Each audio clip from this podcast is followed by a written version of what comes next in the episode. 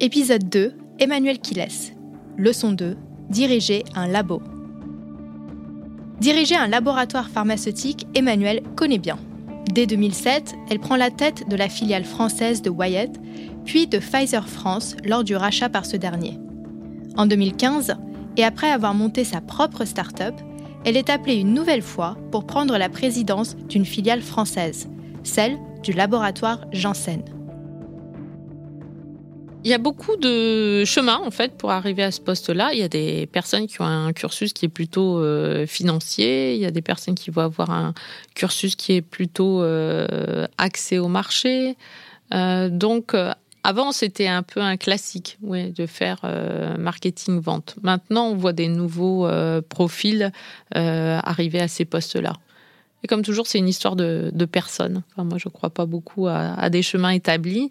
Euh, voilà, on peut avoir un background en finance et une passion euh, pour euh, les côtés cliniques qui sont liés aux médicaments, ce qui vous permet aussi d'avoir une certaine ouverture et de pouvoir évoluer dans l'entreprise. Ça, ça, marche dans, dans tous les sens. Voilà, je pense qu'il n'y a pas de carrière qui est, qui est prédéfinie. Mais probablement pour avoir une une évolution dans des euh, structures qui sont finalement très compliquées parce qu'elles sont. Il y, a, beaucoup de métiers différents, mais il y a aussi beaucoup de réglementations. Donc on ne peut pas l'apprendre comme ça euh, en six mois. Il faut se confronter euh, aux difficultés régulièrement. Il faut simplement avoir envie d'apprendre et d'accepter qu'on ne sait pas tout. Les règles changent aussi en cours de temps. Donc on a l'impression que les règles du jeu évoluent avec le temps. Donc, il faut avoir euh, beaucoup d'esprit libre disponible pour euh, tout le temps se challenger ce qu'on croit savoir. Au-delà des connaissances techniques nécessaires pour diriger un laboratoire, ce sont aussi des qualités humaines qu'Emmanuel a dû apprendre et développer.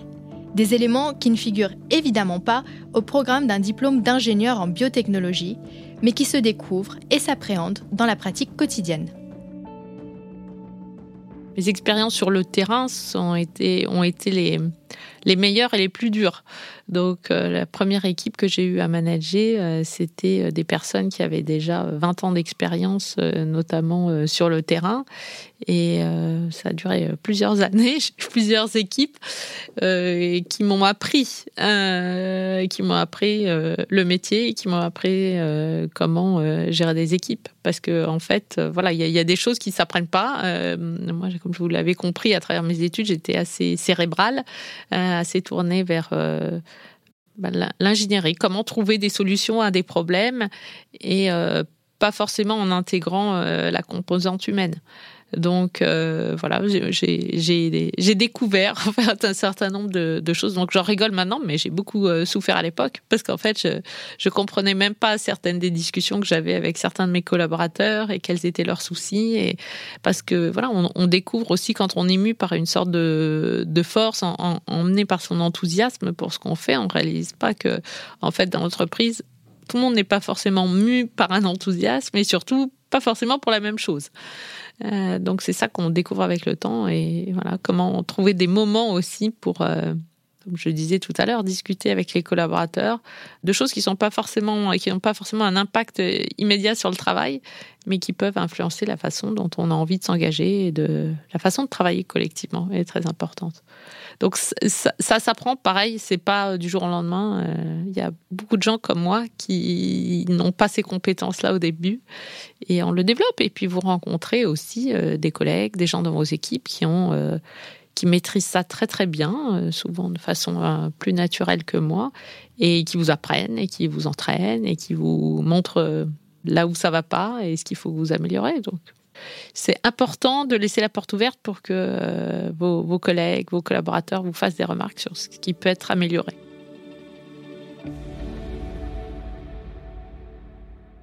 c'est pas possible d'arriver avec une idée et de l'imposer. Il faut se redire à chaque fois, euh, ben, mes collaborateurs finalement c'est un peu comme euh, mon ado à la maison. Il suffit que je lui dise A pour que a priori il a justement pas du tout envie de faire A. Donc en fait, il faut arriver pour euh, beaucoup des, sujets. Le, le, leader de l'organisation, pour moi, il est là pour poser la question et pour voilà partager en fait l'enjeu, la difficulté qu'il voit devant et essayer de créer un mouvement pour que les collaborateurs aient envie de résoudre ce, sujet-là. Et c'est comme ça que ça doit être traité. Donc, c'est ce qu'on appelle aujourd'hui la co-construction, comme on veut. Mais en fait, être un leader qui ne fait que tirer tout le monde en disant c'est par là, venez ici, je connais le chemin, suivez-moi, ça dure pas très très longtemps.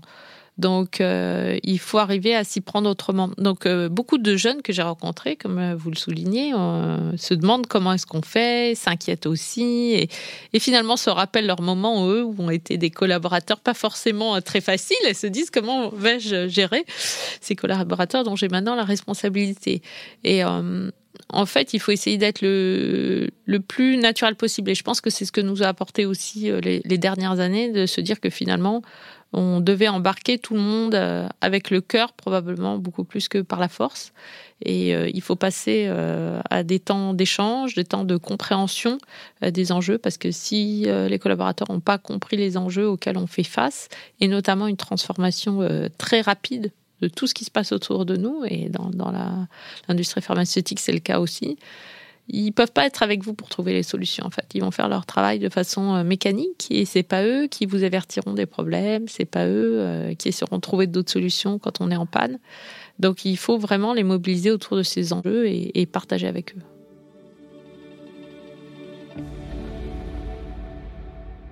Bah, au début, quand on devient un patron, en fait, il y a un côté un peu intimidant. Et puis, euh, la, première fois, on se dit, bah, je vais essayer peut-être d'imiter bah, celui que j'ai vu dans le poste avant probablement on peut pas s'en empêcher parce que c'est un côté rassurant. On se dit bon bah cette personne-là a réussi avant moi, je vais faire pareil. Sûrement ça, ça, va marcher. Maintenant, je vois les choses de façon tout à fait différente et j'ai eu la chance de changer de poste euh, durant les dernières années euh, assez fréquemment et à chaque fois de retester, comme vous dites, cette euh, bah, je ne dirais pas prise en main de l'organisation, mais en tout cas la prise des rênes. Comment est-ce qu'on s'y prend? Mon mon grand sujet à moi, généralement, c'est d'essayer de hum, casser l'organisation dans son sens hiérarchique. Euh, parce que pour moi, euh, je suis quelqu'un qui aime, vous l'avez vu, j'ai la notion du travail et j'aime l'ordre, j'aime les choses bien ordonnées. En revanche, euh, je trouve que beaucoup de structures hiérarchiques euh, font perdre euh, l'engagement des collaborateurs.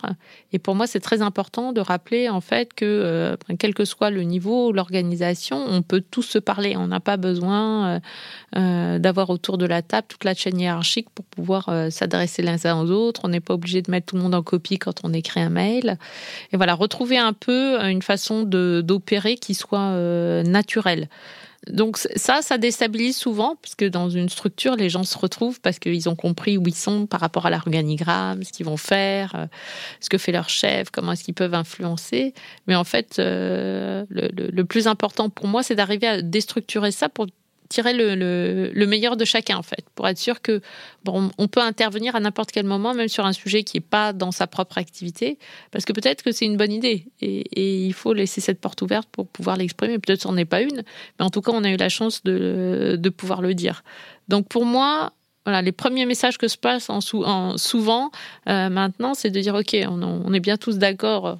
Je ne le dis pas comme ça, mais sur la structure dans laquelle on travaille, Maintenant, euh, c'est porte ouverte et puis on fait avancer les sujets au mieux et au plus vite. D'accord? On ne reste pas bloqué dans des, dans des carcans voilà, de, de structure ou de pensée. Voilà, moi, c'est ça qui m'inquiète toujours parce que je pense que c'est ça qui, qui ne permet pas d'avancer en fait.